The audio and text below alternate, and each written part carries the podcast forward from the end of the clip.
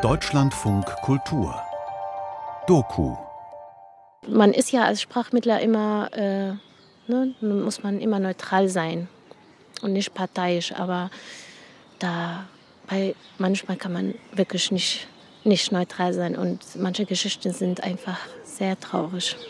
Ja.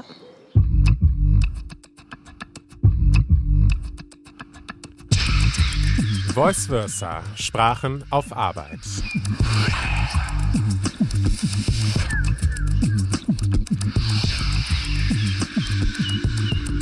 Mein Name ist Dominik Jalö, ich bin der Host von diesem Podcast-Projekt von Deutschlandfunk Kultur und dem Goethe-Institut. Ihr hört jetzt Folge 24 und damit die letzte Folge der zweiten Staffel. Und ja, ihr habt richtig gehört, an dieser Stelle befinden wir uns mitten im Finale der zweiten Staffel. Zwei Jahre mit mehrsprachigen Geschichten, mit unterschiedlichsten Lebensrealitäten liegen jetzt hinter uns. Aber zum Glück sind wir ja noch nicht ganz am Ende, denn eine Autorin, die ihr bereits aus der ersten Staffel kennen könntet, ist Laura Antodang. Und sie macht mit ihrer Story über eine Sprachmittlerin heute, im wahrsten Sinne des Wortes, mit Sprachen auf Arbeit den Abschluss. Viel Spaß dabei. Als Sprachmittler vermittelt man nicht nur Wörter oder Inhalt, sondern man vermittelt wirklich auch Emotionen. Man ist da ein, eine Verbindung zwischen zwei Personen und man über einem gehen schon ganz viele Emotionen auch rüber zum anderen. Also man braucht schon ein Fingergefühl für der ganzen Sache. Also man kann nicht einfach nur so loslegen, einfach nur Wort zu Wort übersetzen. Man braucht manchmal wirklich bei manchen Fällen ein bisschen Mitgefühl. Ich heiße Jasmin und wohne in Leipzig. Seit 2016 arbeite ich als Dolmetscherin und Übersetzerin für die Sprache Arabisch. Überall fast habe ich ähm, übersetzt und gedolmetscht. Zum Beispiel beim Arzt, beim im Krankenhaus, im Jobcenter vor allem, in der Aufnahmeeinrichtung. Hm, also das sind meistens immer solche Orte, wo immer ganz viele Menschen oder regulär dahin gehen oder ganz viele Menschen sich befinden. Wie war das für dich, also zum ersten Mal so in dieser Vermittlungsrolle tätig zu sein als Sprachmittlerin? Es sind. Moment, ich muss kurz. Ähm, also, anfangs war es natürlich für mich ich muss mich kurz zusammenreißen. Was natürlich für mich ein bisschen schwierig, also auf der emotionalen Ebene, weil die Geschichten sehr also herzzerreißend waren oder also ich habe sowas noch nie vorher gehört und ich war einfach anfangs wirklich schockiert, was die Menschen erlebt haben im Krieg, die Familien, die Kinder und da sind manchmal Tränen geflossen, wenn eine sehr traurige Geschichte war.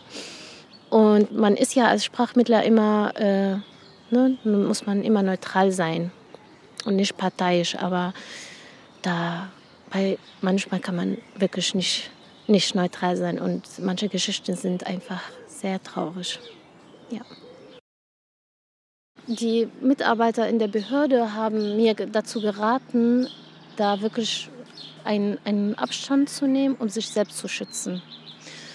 Es kommt wirklich sehr, sehr rar dazu, dass ich zum Beispiel meine Nummer gebe, wenn ich sehe, eine Frau hat niemand und sie braucht schon Hilfe oder sie ist eine nette Dame. Ich empfinde Sympathie zum Beispiel äh, gegenüber dieser Person. Dann sage ich, ja, okay, bitte schön meine Nummer. Wenn Sie Hilfe brauchen, können Sie mich kontaktieren. Aber sowas ist sehr selten, weil man möchte auch mal so abschalten, weil da kommen immer Nachrichten, ich habe ein Problem, hilf mir. Und da ist ein Problem. Und da ist, man hat selber auch viel zu tun. Und da will man schon auch mal das nicht mehr hören. Mein Name ist Quinn Ann Lennock und ich habe an der Uni Leipzig Übersetzung und Konferenzdolmetschen studiert. Und seit 2019 arbeite ich freiberuflich als Konferenzdolmetscherin und Fachübersetzerin. Welche Art von Dolmetschen gibt es? Ähm, das ist eigentlich ziemlich einfach, aber wird in der Praxis ganz oft verwechselt. Und zwar ist Sprachmittlung umgangssprachlich der Überbegriff für alles, wo etwas von einer Sprache in die andere übertragen wird. Und wenn du in der Branche arbeitest, wird eigentlich unterschieden zwischen Dolmetschen und Übersetzen. Dolmetschen ist die mündliche Übertragung und Übersetzen ist die schriftliche Übertragung. Und dann gibt es aber noch innerhalb vom Dolmetschen verschiedene Bereiche. Und das ist auch der Faktor, der entscheidet, welchen Begriff du nutzt. Und zwar ist es so, dass die drei wichtigsten Faktoren die Zielgruppe, das Einsatzgebiet und tatsächlich das Machtgefälle zwischen den Gesprächsparteien ist. Wenn ich merke, dass da was nicht ankommt, dann natürlich, ich versuche das aufzuklären. Ich frage immer, klären Sie mich da auf oder zeigen Sie mir Bilder oder also mit allen möglichen Situationen.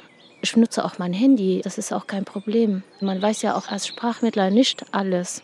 Es gibt Fachwörter, es gibt viele Sachen, die man auch nachschauen muss, bevor man da irgendwas Falsches übersetzt. Das mache ich wirklich gerne, weil ich finde, es hat wirklich einen sinnvollen Kern oder Aufgabe, die ich da erledige. Es ist nicht nur die Sprache, sondern die Menschen fühlen sich geholfen für den Moment. Und das ist schon ein befriedigendes Gefühl, wenn man weiß, ich habe dafür was Gutes getan. Beim Konferenzdolmetschen ist es ja so, die Zielgruppe sind zum Beispiel Gäste einer Konferenz oder eines Seminars, einer Tagung etc. Das heißt, das Einsatzgebiet ist oftmals theoretisch, oftmals akademisch und man sagt da, es gibt nicht so ein großes Machtgefälle zwischen den Gesprächsparteien, weil stell dir eine Konferenz vor, die Person, die spricht und die Person, die zuhören, die haben einen ähnlichen Wissensstand über das Thema, über das gesprochen wird und auch ein ähnliches Interesse. Und beim Dolmetschen ist es dann so, dann gibt es noch das sogenannte Community Interpreting, was synonym auch Sprachmittlung in der Praxis genannt wird oder Kommunaldolmetschen. Und da ist es so, wie der Name schon sagt, das Zielpublikum sind Menschen oftmals, die fliehen mussten oder migriert sind und die deutsche Sprache noch nicht sprechen. Und die Einsatzgebiete sind quasi Behörden, Ärzte, Ärztinnen, Ämter. Und dadurch gibt es natürlich auch ein hohes Machtgefälle. Das heißt, die Person, die spricht, meistens eine Ärztin, ein Arzt, SachbearbeiterInnen, stehen den Menschen gegenüber, die quasi noch kein Deutsch sprechen, die fliehen mussten oder migriert sind. Und Partei A trifft auch wichtige Entscheidungen für Partei B. Ich fand das natürlich ganz am Anfang sehr seltsam, als äh, mir dann gesagt wurde, danke, dass Sie hier sind, weil ich mir gedacht habe, selbstverständlich. Mm, und ich habe den Auftrag jetzt auch, sehr Arbeit. Aber dann habe ich verstanden, es ist wirklich nicht nur dieser Auftrag, sondern es ist diese Hilfe, die auch zum Beispiel die Behörde bekommt. Sie brauchen das unbedingt, um zu verstehen, worum geht es. Es ist nicht nur Hilfe für die Antragsteller, sondern auch für die Personen, die dort arbeiten, weil sonst kommt man dann nicht weiter. Man weiß ja nicht, ist die Person hilfebedürftig, ist sie es nicht. Und das, ist, das klärt man dadurch auf. Herausforderungen sind für mich manchmal auch die Art der Personen. Also es gibt manche Menschen, die sind vielleicht schlecht gelaunt oder schätzen Sprachmittler nicht so sehr. Und dann behandeln die einem auch so unpassend oder sind dann frech mit den Personen, die jetzt zum Beispiel kein Deutsch verstehen. Und das macht mich persönlich sehr nervös, weil man kommt dahin, man will mit der Person sprechen und vermitteln und dann die andere Person ist dann nicht so freundlich und dann ist man in einer sehr ungünstigen Situation. Also bis vor kurzem war ich dann immer so still und habe nicht viel gesagt. Aber dann habe ich gesehen, dass man kann auch was sagen. Und äh, ich habe auch von anderen Dolmetschern gelernt, wie die damit umgegangen sind. Und wir haben darüber uns ausgetauscht. Dann habe ich auch gelernt, okay, ich darf auch nicht so still sein. Ich muss auch was sagen, weil das geht so nicht. Und ich bin da einfach ganz ruhig erstmal und dann sage ich, das geht so nicht. Ich kann so unter diesen Umständen kein Gespräch vermitteln. Wenn Sie äh, freundlich sind, dann machen wir das, aber sonst muss ich da leider weg. Und so funktioniert das. Meistens hört die Person dann auf und entschuldigt sich und dann reißt sie sich zusammen. Also auch bei uns die das studiert haben, ist es so, dass dir im Studium gesagt wird, du musst immer neutral sein, du musst alles genauso übertragen, wie es gesagt wird. Aber ich habe mich vor allem in meiner Abschlussarbeit ganz viel mit kritischer Auseinandersetzung mit diesen Themen beschäftigt und es gibt sehr viel Forschung darüber, wie das tatsächlich ungleiche Machtverhältnisse verfestigt und dementsprechend gar nicht neutral sein kann. Und als Dolmetscherin bzw. als Übersetzerin bist du ja quasi Sprachrohr für eine Person. Du sagst ja nicht selber was, sondern du überträgst das, was andere sagen. Und deswegen sagen zumindest kritische Forschungen oder neuere Forschungen in dem Bereich, dass es eigentlich überhaupt nicht möglich ist, neutral zu sein, dass Übersetzungen und Dolmetschen auch noch nie neutral waren. Das ist vor allem in der ähm, feministischen und postkolonialen Übersetzungswissenschaft ganz stark erarbeitet worden, dass gesagt wird, du kannst nicht neutral sein. Du musst dich in Konfliktsituationen eben entscheiden, was ist deine Positionierung. Beispiel diskriminierende Sprache, die verwendet wird, übertrage ich das, reproduziere ich das oder nicht?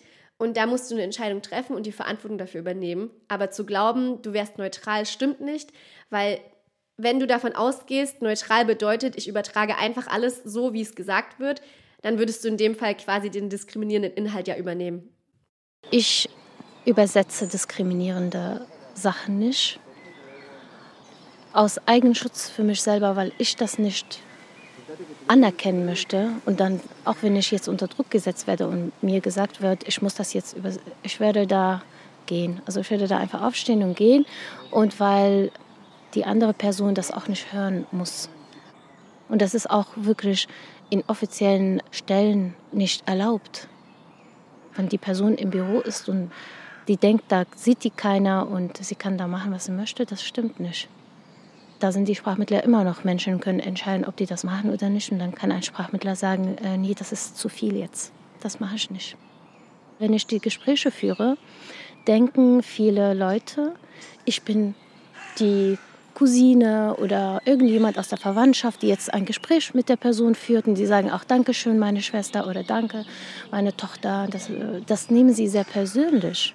Und viele, obwohl ich das auch vorher erklärt habe, dass es die Wörter von dem Behördenmitarbeiter, das sind nicht meine eigenen Wörter. Sie nehmen das nicht so wahr. Sie nehmen das wirklich wahr, als ob ich mit denen spreche. Und wenn ich das noch sage, dann das ist zu schmerzhaft. Das möchte, das ist, als ob ich mich selber verletze. Und das möchte ich nicht.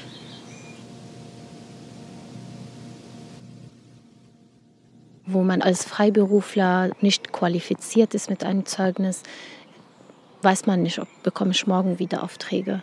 Das ist alles unsicher. Und dann ist man da natürlich, wenn die Aufträge sind, hat man Arbeit. Wenn man keine Aufträge äh, bekommt, hat man gar keine Arbeit. Im Allgemeinen habe ich so drei, vier Dinge, die ich finde, die wichtig sind.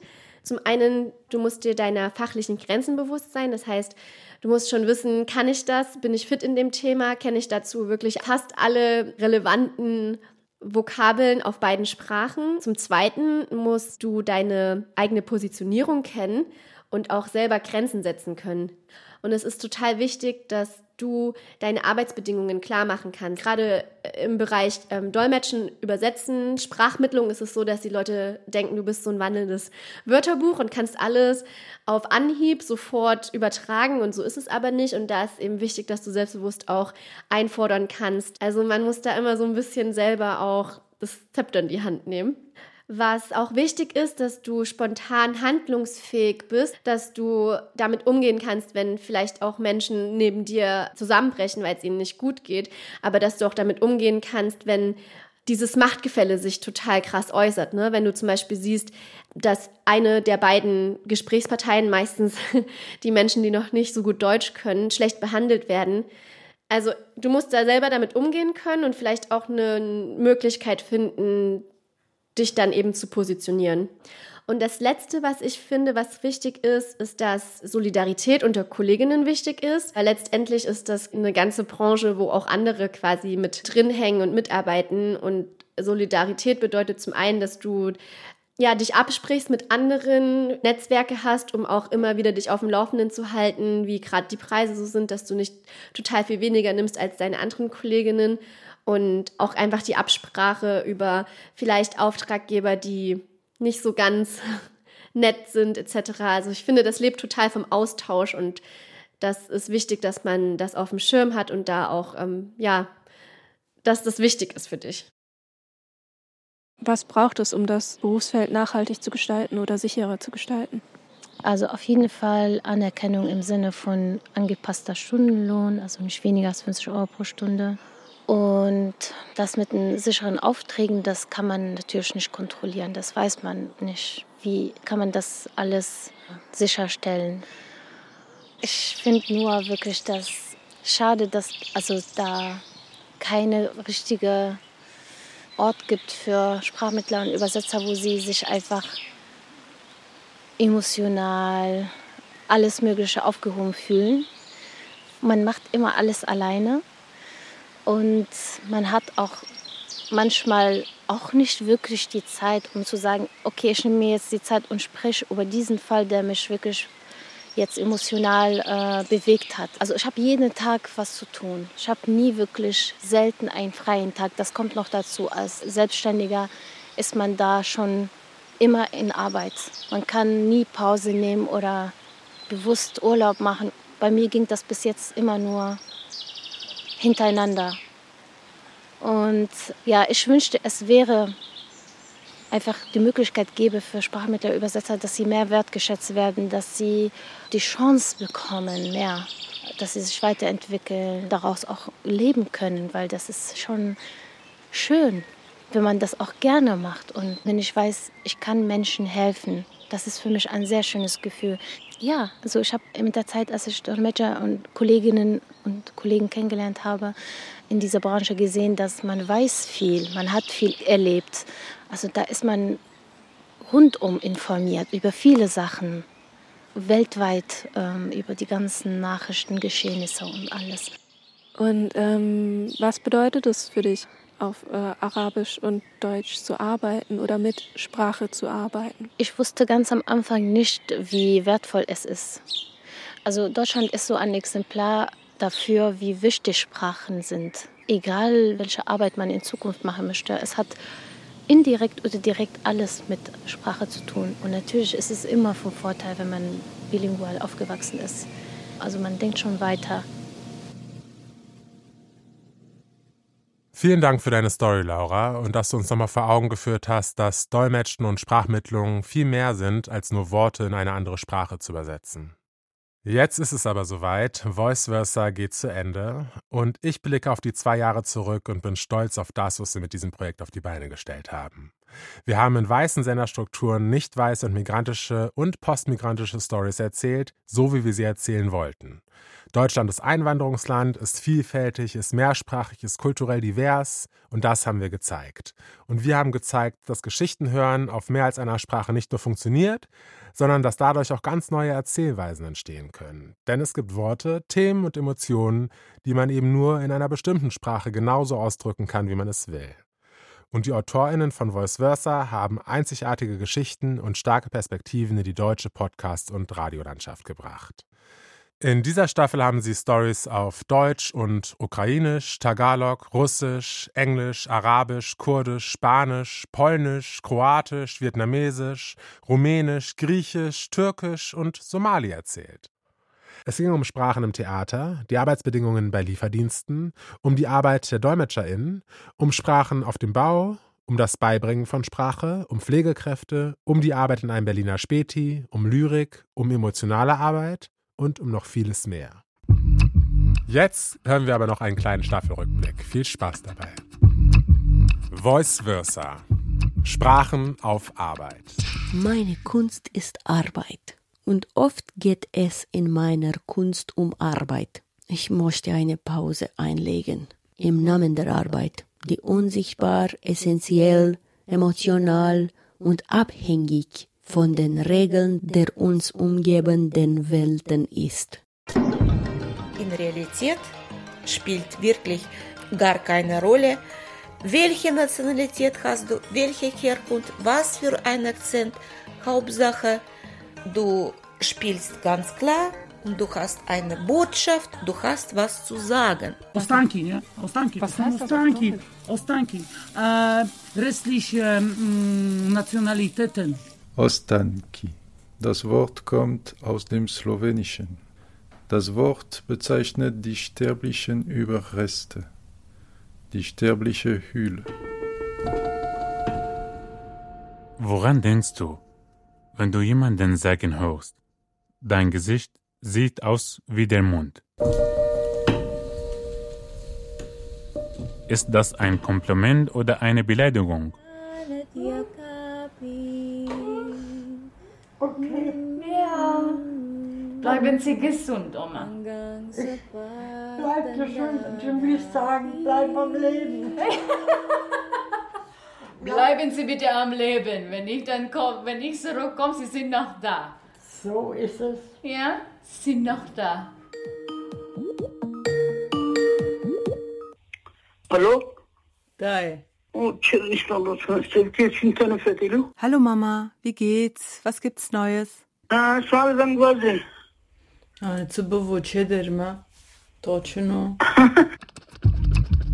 Hola Sere! ¿Qué más? Qué bueno verte. ¿Todo bien? Todo bien, Daniel. Un mucho Encantado. Hola. Das war das, was damals zu haben wäre ohne Sprache und ich hatte keine Wahl. Als Russland am 24. Februar die Ukraine überfällt, will Anna zunächst nicht fliehen. Doch mit der Zeit merkt sie, dass sie als freiwillige Helferin wenig bewirken kann. Ihre Aufträge brechen weg. Sie vermisst die Musik. Odkąd w wieku 17 lat obejrzałam film Niebo nad Berlinem, zapragnęłam w tym mieście zamieszkać. Od 6 lat to marzenie jest moją codziennością. I od 6 lat jestem Karoliną z Polski. It is 57 items. Oh, amazing. So let's Yeah. let's do it together, right? This Yeah, min- sure. Mineral Vasa. Yeah, I can take this one. Perfect. You're gonna take the Rommel Quell? Yeah, let's do it. Super. You keep going there. Yeah, okay. So, welcome to World Market. Um, hmm. Das Ü.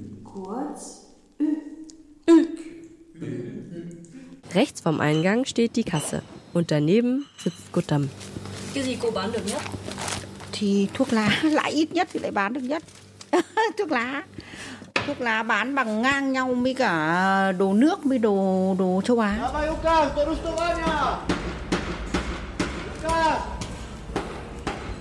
Saznati na Baustelle. Wenn ich mal groß bin, Ja? Wenn ich mal groß bin, Ja. wenn ich mal groß bin, will ich nicht mehr arbeiten. Nö. Hayır. Nope. Mümkün Hayır. değil. Hayır. Artık No, çalışmak bu hayatta buna ayıracak zaman yok. Keine Zeit. Nein. Nope. Schon genug gearbeitet. Mă gândesc și eu foarte mult la muncă. Was ist Arbeit? Ce înseamnă munca? Și cred că munca poate fi definită ca acel lucru pe care cred că așa... Wenn man während dem, was man macht, nichts anderes machen kann.